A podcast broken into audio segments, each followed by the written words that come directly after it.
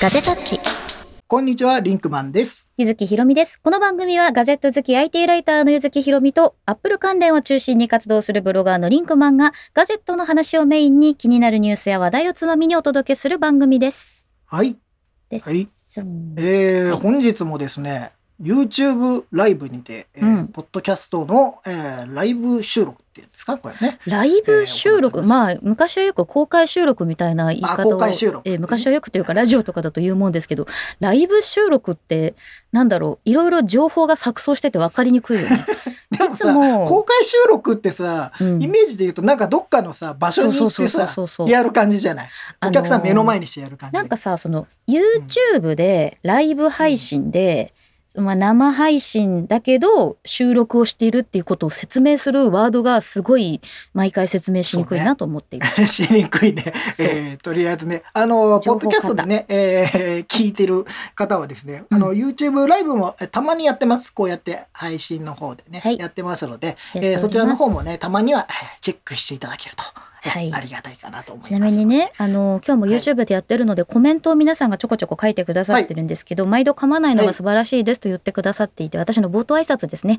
ありがとうございます。すね。あのはい覚えろってずっとリンクマンに言われてるんですけど、そうなんですよ。まだね、台本読んでるんでね、もう僕の30中ではまだ回、納得いってないんです。30回、いや、そうですよ。これ私31回目ですからね。31 回目の冒頭挨拶。挨拶が、まだ台本を読んでるなんだろうね、あのーいや私ほらお芝居もやっていたので芝居のセリフとかって覚えようと思えば 一日で覚えられるのに、なんでかこれは覚えられないんだよね。まあ、やる気だろうね。やる気の問題ですね。やる気の問題じゃない気ですか。分の問題かもしれません。気分の問題かもしれないんですが。覚えちゃいけないっていう暗示をかけてるんじゃないか。まあ、いやいやいや、いいですよ。覚えてください、それ。覚えます。はい。えーまあ、あの、今これライブで配信してるんですが、まあ、なんか、うんあの、そろそろですね、あのーどうやら自粛がだいぶ、えーいや解除の方向に向かっている。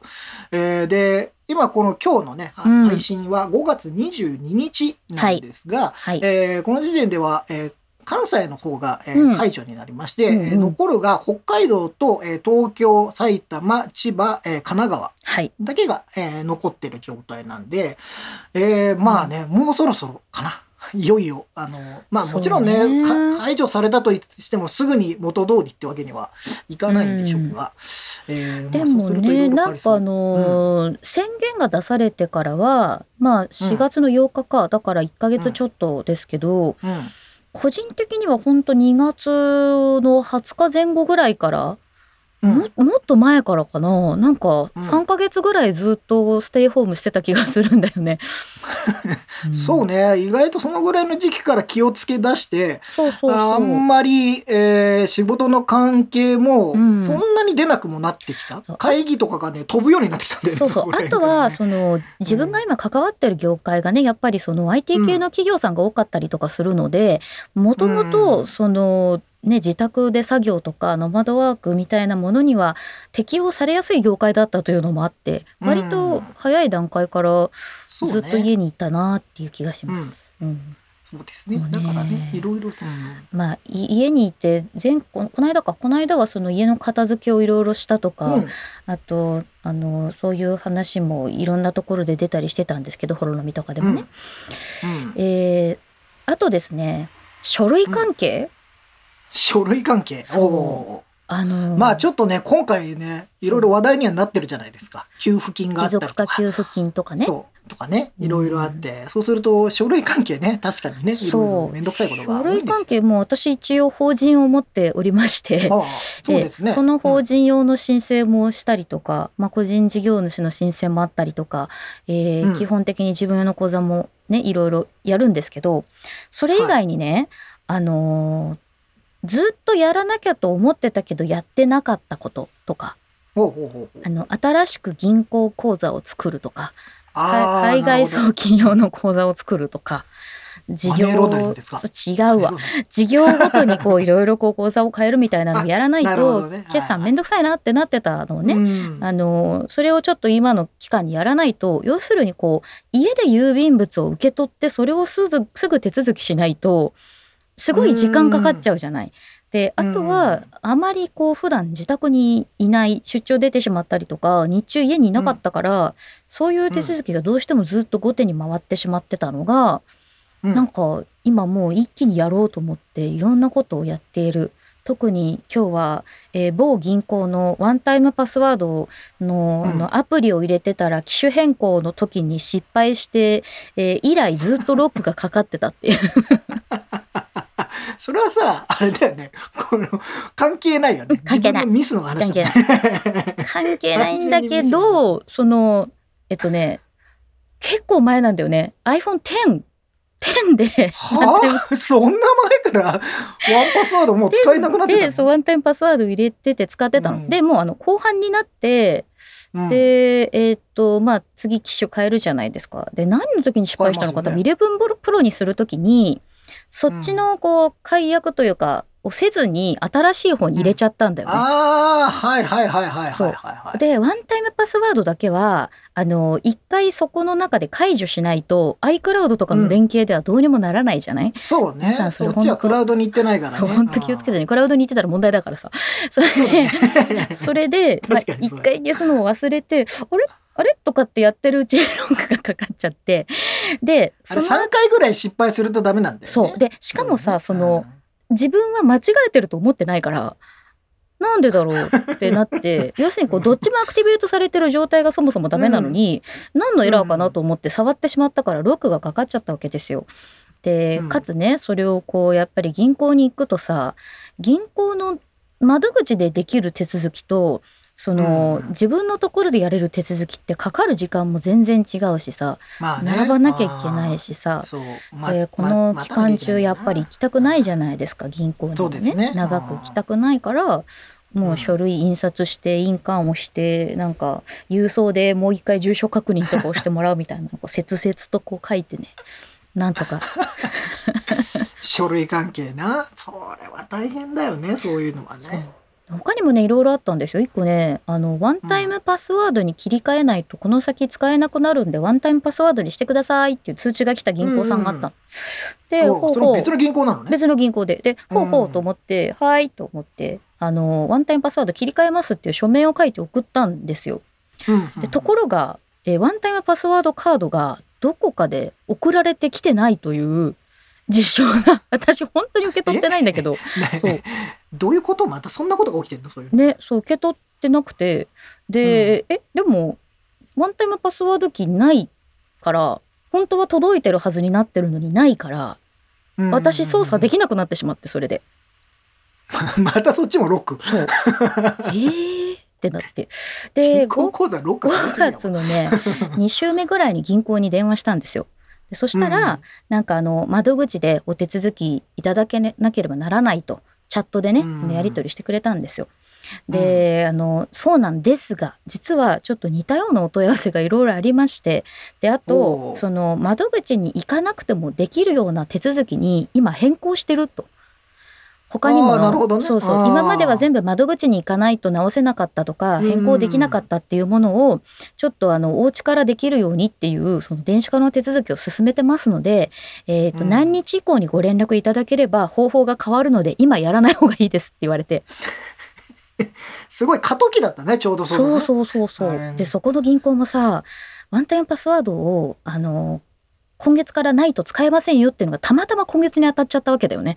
だからなるほど混ね乱が予想され悪かったねる、本当ね。そうそうそう。うん。本来はさ多分窓口の人を増やしてとかその対応の窓口作ってとかしてたと思うんだけど、それをもう店舗に行かないようにしなきゃいけなくなるじゃない？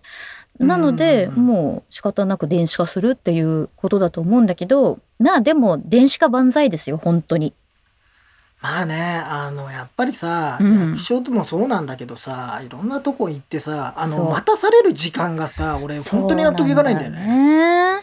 あれうん。でさ俺昨日かなあのーライブなんか YouTube のライブ配信にうん。千葉市かなんかのどっかの役所の、うん。あの番号うん。あの大体さあの手続きするとさ「え145番です」って言ってあはいはい。でおお待ちください」待つみたいな番号来るよね。うん。であれ待ってなきゃいけないじゃんスーそうだね。うん。待合室でさ、うんでそれをずっとライブあの電光掲示板に出るじゃん。その、うん。何番の方、うん。えーお手続きできますみたいな。でそれがずっとライブ配信されてるっていうのがあえったの。最高じゃない？それ。それすっごくよくない？だってさその間ちょっと外出れるじゃん。えもうそれでいいじゃん。それねそうそう俺もうそれすごいソリューションだなと思って。それはアナログとデジタルのなんかハイブリッドでいいね。俺ななんかで見たんだけどそれもうもう解決してるよそれと思って。本当だ。それが一番いいよと思って。今さそのほら、うん。くら寿司とかが予約できる e パークあと病院が予約できる e パークとかはリロードすると何分待ちとかって出てくるじゃん、そろそろお客様の番ですよとか。そうそうそうそううんうんうん。であの割と人気のなんか焼肉屋さんとかお寿司屋さんとか家族で行く時にそこ予約しておいて、電話が来るんだよね。そろそろお客様の時間ですっていう自動音声のやつが来るの、自動音声になってね。そう、ん。ああいうのをさ入れてくれたらいいよね。いや本当あのさ待ち時間って本当無駄でしょあれ。そう。まあ正直さ別にいいのよ、うん。待ってる間に仕事でもできるし、まあ、ゲームしてればいいし、SNS してればいいんだけどなんかさこうコーヒー飲んだりとかしたいじゃん。そうなんか。そういうそうそうなのよ。そういうなんかのは欲しいよね。うん。いやだってさそのそこにいる間に、うん。じゃあちょっとさお買い物をしてからさ。そうそうそうそうそうさちょっと行って帰ってきたらうん、それがまだなのかそれともあ俺の順番終わってたみたいな時あるじゃんその。終わってるでまたちょっとかどうかも分からずにね状況が謎のまま「ん？これは? 」っていうあれが一番困ある。れみたいなそうあれが困るから、そうね。あれでも本当にねすごいその YouTube ライブでね配信してたこよれはでもありだね。すげえ。あそういうのいいな。うん。ただただそのあれを撮ってるだけだから別にさなんか画面のさ分配してとかそんなものは使ってないんだよね、そうだね。それもただただそこに iPhone1 台置いておけばそれで済むだけの話だもんね。俺これすっげえ頭いいと思ってこれ全国の人やればいいのにとソリューションだ全国の人とかな。ね、うん。ライブライブカメラソリューション？そう。うん。ほらだってさあの渋谷の定点カメラとかもある。うんうんうんうん。YouTube でもあるよね。ライブカメラ。あのうん。時々出てるやつとか。で私ね昔ね iPhone3G ぐらいの時に全世界のそういうライブを配信してるカメラをなんかキュレーションした感じのアプリあったの知らない？知ってる。あったね。あったよね。であれでクリスマスにあのーサンタクロースのさお家あの本物のスウェーデンじゃないあれどこだっけ？ノルウェー？ノルウェーだ。ノルウェーのサンタクロースのお家とあとそこからポストオフィス？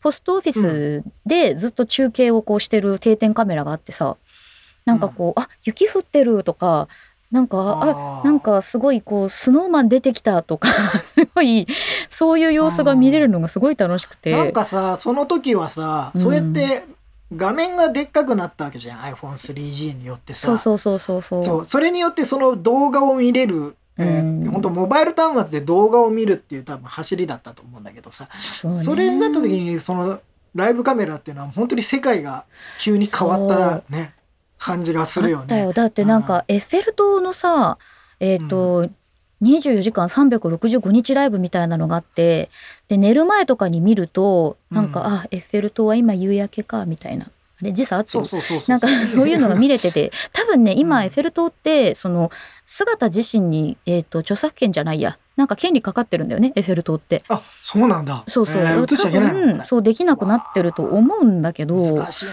そうなの。あ今ねコメントでねライブカメラで渋谷人少ないななんて思いながら見てましたって、そう今の時期だとねほ本当にさその自粛前いわゆるまだこの、この騒動の前はさそう。もう渋谷死ぬほど人いたからね。そうでもさ それで私もちょっと渋谷とかさ気になってライブカメラ見ちゃったんだけどみんなさ街のライブカメラってどこにあるか知ってます？渋谷は有名じゃん。あと、うん渋谷は有名だね。江ノ島とか有名じゃん。で、うん。渋谷が分かる人にはさ109左側道玄坂上がっていってうん。でユニクロとかあるところを越えて、うん。うん。あのカレー屋さんとかがあるところのうん。坂道、あそこね、はいはいはえっ、と上りから下りに向かってカメラがついてるの。い、上りから下ああはいはいはいはい。だから坂のところ坂をね上がってくる人が結構見えるのよ。これはどうなの？プライバシーもへったくれもないねそれね。道玄坂だよだって。そうね。その道玄坂をさいや万が一さ、うん。まずい二人が出てきてどうすんだよって話でしょそれ。いやあのそんなとこ貼られてたらよ。そうよそこから右に曲がったらちょっとっていうところの手前なんだけどそのあもうそうそういうとこね。そうなんだけどこれはいいの？って思いながらなんか見ちゃっそれはまずいね。それはダメだね。そう。見ちゃいけないものだね。世の中どっちでも。た、まあ、だからさライブカメラ面白いし見てると楽しいし、すごく遠くの国だと人事なんだけどさなんかちょっと短ねすぎるとね。そう。私なんか横浜だから例えば中華街の門の入り口のライブとか外国から見てたら楽しいけどなんかほら自分だったらよく通ったりするからちょっとなんかさちゃんとした格好してたかなみたいな気持ちになるよね。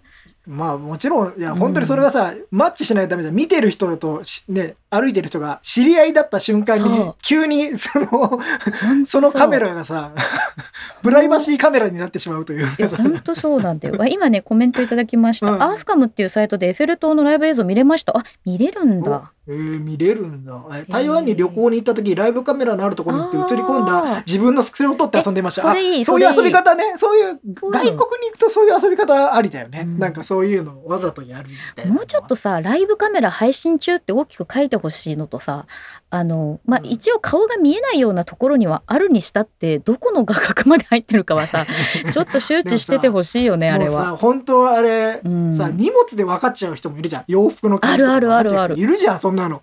もう絶対いるからさだってまあ誰とは言わないけど我々の友達でもうカバンの背中を見たら誰なのか一発でわかる人がいるんですよ。分。かる人いる。そう。分でかる人いる。あの、うん。その人のカバンの背景背面にあるものがすごいって言ってあのうん。たまたま私の友達から「ねえねえ今私の目の前にこんな人が立ってるんだけどすごいね」って その背景の、まあ、リュックサックのカバンが送られてきたの。うん。で私それを見て「あそれ私の友達」って。そう。俺もその話を聞いてそんな偶然ある？っていうさ。でそれでもう2人にメッセした。で繋いだ。あの今あなたの後ろにいるの？と あなたの前にいるの？私の友達なのでちょっと。怖いよ。怖い。そんなメッセージ送られてきても怖すぎるよそんなの。そう。で本当そあれだよ。あのその人の顔とかわからないに撮られてたからなんかすごいねっていうだけの話だったんだけど、そんなことがありましたよ。あとそうだから私ねあの太郎さんと渋谷でばったり会ったことある。あー。なんでさそうやって、あんだけ渋谷人いるのにさ本当。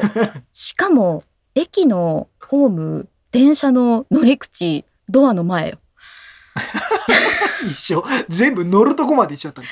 ほんとすごくない？列まで一緒だよ。二度見したもん。渋谷渋谷のさまあ、うん。あ同じホームまではさまあ時間帯によってはさ、いるかもしよれないってのはあるよね、まあまあある。うん。たださそこでさ同じところ、同じドア？びっくりした。同そじドアって。怖い怖いちょっと。なんかね、確かに。友達は友達を呼ぶんですよ、なぜか。そういうところあるよね。そうなんですか？そう。いうとこあるんですか？でも、私ね、すごいよく発見される。あのー、ぼーっと歩いてて、遠くの方から、ひずきさん、ひずきさんみたいなの来てて、え？えーですごいさ油断、してる時に声かけられるんだね。なんかこう、スイッチオフにしてる時にさ、あのうん声かけられるとさなんか寝てるところを起こされたみたいな感じで一瞬状況を把握できない時あるじゃん。え？みたいな。そう。向こうはオンだからさ。そう。でしかも見つけてあっ！ていうテンションで来るけどこっちはなんかぼーっとしてるところに ドーンって来るから「え？何？誰？どこ?」みたいな感じになって。すごい挙動不審になる。そうなんですよ。でもねあっちゃうんだよね。偶然の確率すごい多いよ。俺ねに。でも声かけられないよ。知り合いとかにも。ないなあんまりないな。偶然会うことはたまーにだけどね。たまにしかあとあれあのー知り合いの知り合いが知り合いだった率みたいなのはすごく多いよね。ああなんですか？それは。ケビン・ベーコン説。そうケビン・ベーコンの ケビン・ベーコン数ですよ。だって数。まあ業界さ そんなに広くない,、まあ。ねないから言ってもねあのーコメントしてるのを見て「え二人つながってたの?」みたいな。知り合いなの？この人たちみたい「どこで?」とか。あるよね。よ。それはほんあのフェイスブックの友達ってさ結構びっくりする時あるよある。なんで俺あの俺完全に全然関係ない話で、あのうん。Facebook のね友達僕のサッカー仲間みたいなね、うん。えーやつがいて、うんうん。そいつと友達で Facebook で友達になってるわけ。うんうんうんうでん全然違うところで、えー仕事上の絡みで、まあ、お世話になったというか、ご挨拶ぐらいかな多分させてもらった人がいて、はいはいはいはい。で その人、うん。その人が Facebook で僕は直接つながってないんだけどあのほら、うんうんうん。知り合いですか?」に出るじゃない？そう,、はいはいはい。知り合いかもとうん。か。かもしかも。そ友達の友達ですとか。うん。そうそうそう。でであなんだろうと思ってあこの人この間会った人だみたいな感じでさ、で友達が共通の友達いるっつってパッて見たら仕事絡みだと思うじゃない？俺は。仕事絡みの友達だと思ったら俺のサッカー仲間だったのよ。それびっくりする。全然違うところだったの。である。で俺友達に「ねえねえなんとかさんって知ってる?」っつって「うんもうよく遊ぶよ」とか言って「えー？みたいな。俺さこの間仕事で会ったんだけど。ある。私そんなに狭いの？あれだよ。ブロガーの大ちゃんが私あ。大学の後輩。大ていう。谷大谷そうそう、まあ、同い年だけど同ね。い年ですね。我々同い年ですけど、大ちゃん。大学同じ大学だもんね。びっくりしたあのびびっくりした。ね本当に。プライベートのつながりで会った人が突然例えば記者発表の席とかにいたらびっくりするじゃん。何？みたいな。そういうことだ。びっくりする。びっくりする。あるんですよね、意外と近いんですよ。あるある。近いの。もうすぐそこにあなたがいますよ。あなたが。怖いすぐそこにあなたがい ますよ。ただのーとしか言いようがないもん。そうですよ。まあだからね、まあ、うんあのまあ最初に私は何が言いたかったかというと電子化いろんなことが早く電子化してほしいなというねそうね。ことなわけですよ。だってもう申請もそうだしさあのうん住所ってそもそも何なのっていう感じするじゃん。あのそこの住所にあなたがいるかどうかを証明するための書類をコピーして送れってよくあるじゃん。あの公共料金の支払いとか、支払いとかね。そうそうそう。ん。住民票とセットにしなきゃダメとかそう。さもうじゃあその住民票って何ですか？何ですか？ってなるし戸籍ってさどこでもいいじゃん。うん。で戸籍はどこでもいい。で住んでるところは大事。お金を支払ってる証明があればいいって逆にそこに住んでなくてもいいじゃんね。ならない？その証明まあだからどこまでその証明をするかの話だよ。そうそうもうそれだったらさ本当になんかもうちょっと指紋認証とかの方がいいじゃんって思っちゃう。まあオール管理されますけど大丈夫ですか？いいですかもう指紋でピシッて。そうまあいろいろさ問題点があるのはわかるよもちろん。うんでもなんかそういうところであのデータがスムーズになると結局なんかトラブルがあった時にもさそうねそういう、うん、助けやすくなるじゃない？いろんな人をね。まあもう前もねちらっとそんな話しましたけど要はどれだけね企業とか、まあ、行政も含めてどれだけ僕らのデータを提供するかそうそうそうそうそうそう。プライバシーのまあさプライバシーは本当に個別的な情報なんて与えちゃいけないとは思うんだけどそうね。でもさ別にさうんあのどこらへんえ何歳代？とか。うん。えーよ男性40です。40代女性40代男性。男性とかさ、ね、東京に住んでいる。神奈川横浜在住。横浜。あ横浜って言っちゃ神ったまただよまた、はこれ訂正が入るんだよね。神奈川っていうとさ、神奈川じゃ横浜です。う んまあいいけどさ、ではい。そそのぐらいの情報をさでも与えておいたことによってさ、えー例えば今回のやつだとさ、えー今回のものがこの今のデータを使ってるかわからないんだけどドコモが、あの混雑状況のデータとかって取ああってるインフォインフォグラフィック、合ってるうん、合なんかね わかんない。そうやってさあの、まあ、混雑率がどれだけ減ったかっていうさ。であれってほとんどプライバシーの情報は取ってなくて、えっとうん。要はえ電波がどれだけ、えー多分、えー、つながってるかみたいなのをそうだよね。分析してみたいな感じだと思うんだけど、うん。であれをどんどん発展させていった時に、うん。もっともしかしたら便利になるかもしれないじゃない、うんで、Google とかもやってるけどお店がどれだけ混んでるかみたいなのって、うん。えー多分 Google の検索とかいろんな位置情報を見てやってるんだけど、ね。あれって便利じゃん、うん。あ今この店混んでるんだなってうんパッと見てわかるから、うんでもあれ自分の位置情報を Google に知らせたくないって全員が思ったらあのサービスが成り立たないわけ。ですそうなんだよね。うん。でそこはどこまでやるかっていうのが結構境目だとは思う、あとは自分がねどれだけそのパスワードの管理に対してちゃんとできるか。っでそこのリテラシーがあるかどうかはやっぱり大事だしまあまあね。Google のパスワードにしろ Facebook のアカウントにしろ、まあ、Apple ID でも何でもそうなんだけどちゃんとこう認証方法を理解してたりとか自分でパスワードをこうね、あの管理しておける状況にあったら情報は提供してもまあまあ自分のこう範囲内として大丈夫だなとは思うんだけどね。分かんなくなっちゃった時に大変だからそれって。誰かの手に渡るとかさ。怖い。それ怖い。なんか乗っ取られるのとか嫌だよね。いやツイッター乗っ取られたらツイッター乗っ取りとか怖いね確かにね。るねうんでも Google のアカウント乗っ取りが一番怖くない？俺アップル ID だな。あ。今一番怖いのはそれ乗っ取られたらリンクマンを誘拐して Apple ID をこう なんか。誘誘拐してどうすんねでもさ この間さ事件あったよね。えっとツイッターのアカウントを乗っ取られてえっと、アカウントを身代金じゃないやその なんていうの？引き換えにお金を払えてどこの国だったかな？確かねニュース出てるの見見たんだよね。すごい本当現代的だなと思ったの。そうね。もうそれそれは確かに一つの資産じゃない？そうそう。アカウント一つって。あれだ YouTube アカウントだ多分 YouTube アカウント乗っ取られたってそれでもさ資産っていうかオフィス乗っ取られたようなものだからそうね。大変だよ。いや怖いよね、それね。うちも小さいながらガジェタッチのアカウント乗っ取られたら困っちゃうね。そうだって我々なんか全然稼いでないからあれだけどさもうめちゃくちゃ稼いでいる YouTuber さんたちにとってはさ、ねえ。うんでもそれってどうなんだろうね。それがニュースで有名になったらあの乗っ取られたんでアカウント変えましたっていう候補を打てば解決するような気がするね。そこまで有名な人だったらね。いやでもさそれでもさあのニュースにすっげえ出てんのにもかかわらずやっぱり知らない人まあいるじゃないですか、ね。どうしても。うん。うん全員にはやっぱり届かないんだよね。あの情報なんだよね。情報ってさ、ね。とか情報だけじゃなくて例えばうん。私ね本当にずっと思ってるんだけどなんで言ったのに伝わらないんだろうっていうことで喧嘩になったりとか揉めたりするじゃない？でも、人間ってもう120%説明した気持ちで説明しても相手には20%ぐらいしか伝わってないって思っといた方がいいとずっと思ってる。いや本当そうだと思う。そう。やっぱ伝わってないよ。であと、うん。そうなってくるとそうやってくれると思ったのにっていうのはあ絶対あかんよね。そうなんやっぱそれはく口に出さないとダメだし、うん。そういうのはねなんかね。結構ねあるんだよね。ちなみにちょっと今コメントでね、うん。えー LINE で、えー人口動態の情報を毎日受けてます。あまあ私も見てる。LINE とかね。うん。そう。ね。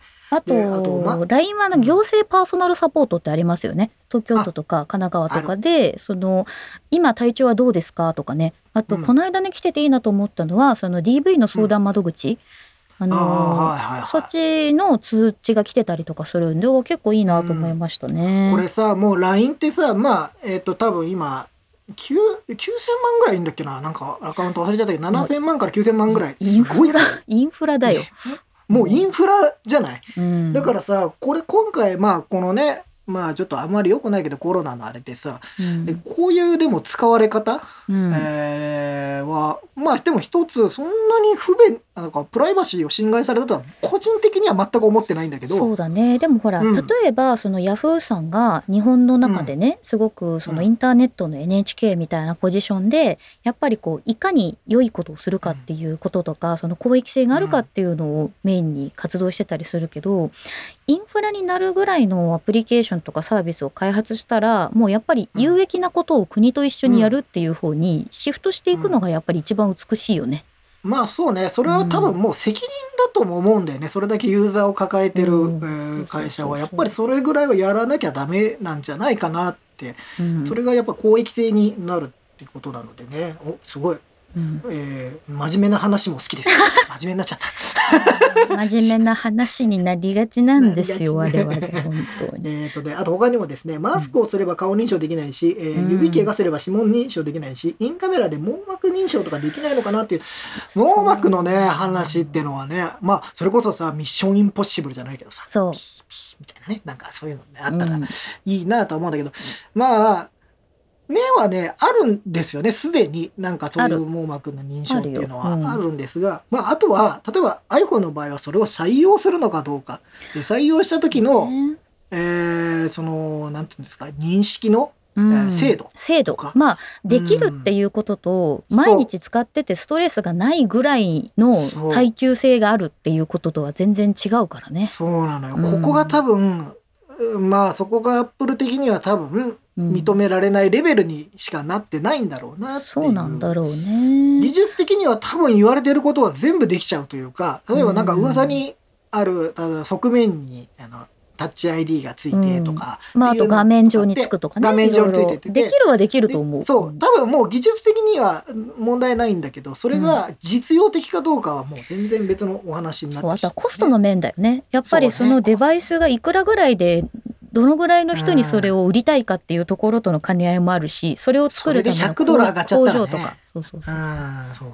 そうなんだよね。それはあると思いますよ。はい。あー違うえっ、と LINE は金融インフラなのです私ね。あとねおーあの要はね LINEPay とかもそうですがそうだね,、まあねそう考えてくると本当に完全にインフラ。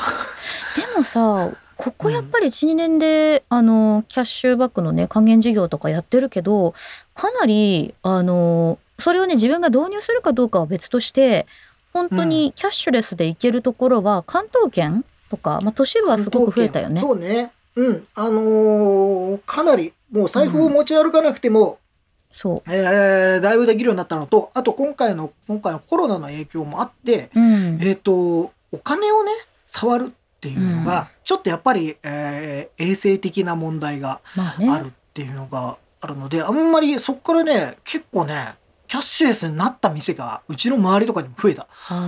今までそうでもなかったのにやっぱ導入する店が増えて。そうだよね。あとはまあねもちろんじ事前に準備してたかもしれないけど、ね、そうそうそう。ね。でもさ、うんペイペイとかはやっぱりあの申請からスタートまでがすごく短いしあと入金のターンがすごい短いわけよ。それ大事よね。お店にとってね。そうそう。だってほらそこの売り上げが1ヶ月後に入るんだったらもう1週間後に入るとか3日後に入るとかうん。短い方が絶対にいいわけじゃん、現金が手元にあった方がいいんだから、絶対そう、ううん。でそういうふうに考えるとねあとね最近っていうかまあ去年ぐらいかなあの道の駅あるじゃない？道の駅？をそう。道の駅でペイペイ導入してるところが結構あったりとか。あーさすがだね。あそのペイペイさんはですねやっぱソフトバンクので営業部隊を持ってますので。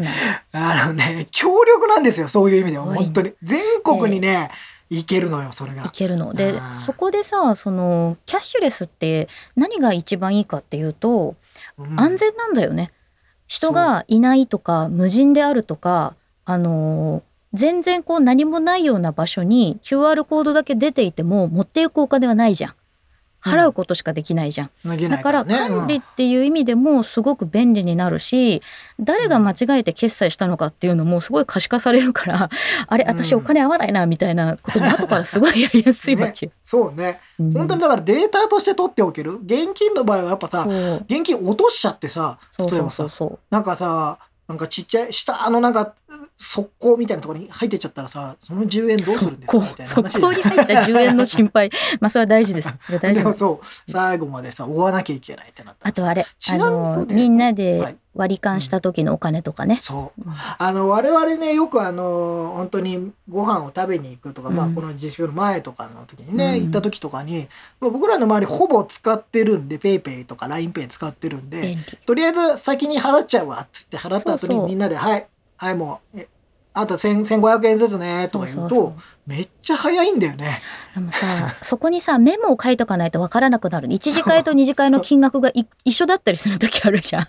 そうね。これは焼き鳥の1500円か？それともさっきのだ立ち飲みの1500円か？みたいな。ゆずきさんに俺二重取りされそうになったもん。あごめんちっちゃいごめん額。で。あそう書いてある書いてある。そうそうそう600円もらって500円ぐらいのものをあれこれさ払ってるんじゃなかったっけっつってさ。あるある。く二重取りされるとこだった失礼しました。ちないみまにあのいあの今視聴者の皆さんとか、はい。えーポッドキャストを聞いてる方で、うん。何使ってます？メインでっていう電子決済。何使ってますか？っていう。多分シェア的には PayPay が一番でかいはずなんですよ。ただ今 PayPay はですねもうキャッシュバックほぼやらなくなったんですね。そうえーで今だと LINEPay が LINEPay のカード、ビザカードを作ると、えーそれがあのーなんかポイントキャッシュバックがポイントあがキャッシュバックがある、あとうん。auPay、auPay とか。auPay とかね、えっ、といろいろえっ、とまあ D D 払いみたいな。D 払い D, 払い。なんだろうね。あの そのそこだけはかたくなに D 払いっていう。払いなんだねという。あれあのセンス割と好き。かたくなに。そう。D ポイントとかいろいろ言ってきたのに D 払いって。払い。でも私すごい D 払いっていう言葉にあの本当に全国いろんな人がいるわけでさ窓口に来るさ、おじいちゃんおばあちゃんとかもいるわけじゃん。で、うん。そういう人にはこれで払うんだよっていうことを、うん。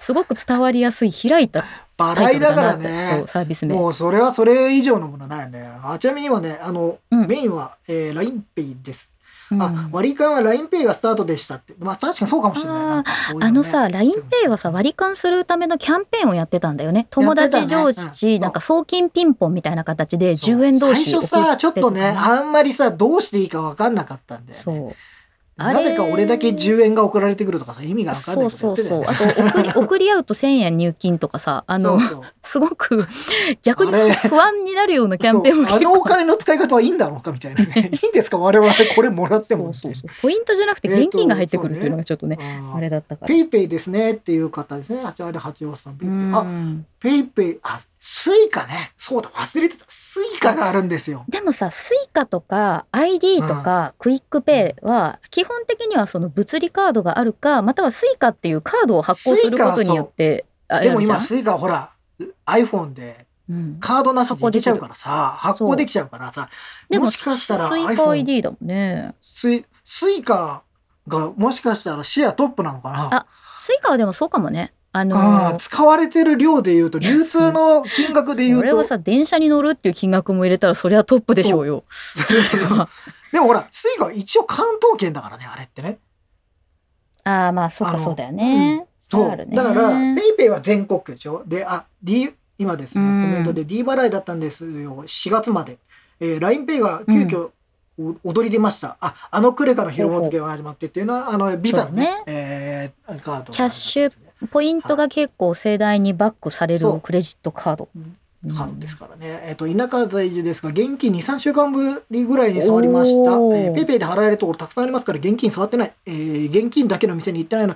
確かにね、俺も現金だけの店に、うんあんまり行かなくなったかな。なんかやっぱさ、でね、うんポイントが返ってくるかもしれないとかあとお小遣いをつけたいっていう意味では、現金が一番不確実じゃない？あ。の前 CM にもあったけどその3,000円が私の3,000円だという保証はどこにあるんだっていうそうそうそうそう。あの、あのコマーシャルね、面白かったよ。なんか真理を探すみたいなさ。だってなんかちょっとちょっとリンクマン持っててって渡した瞬間にそれが私の持っててだったお金かどうか保証するものは何もないもんね。何もないわけだよね、そんなのね。盗まれましたっつったってね、みたいな。そうリンクマンが持って逃げましたとかそううん、ある。 Apple Pay の Suica バリバリ使ってますね。そうですね、うん。僕もね、うんあのーなんかあのーまあ領収書特にいらないやみたいなのってあるじゃないですか。本当にコンビニで買うものとか。そういうのはもうね Suica で買っちゃうんですよ。早いから、うん。とにかくタッチが早いじゃない、うん、今ね書いてある Garmin も Suica 対応しましたね、そう私あれすごい意外だったんですけど Garmin って基本的には本当山登りとかあのー、そういう時にね皆さん、ね。あの GPS あのー。を正確に取るようなブランドとしてめちゃくちゃ有名な Garmin ででまあその要するにスマートウォッチがね出てたんだけど、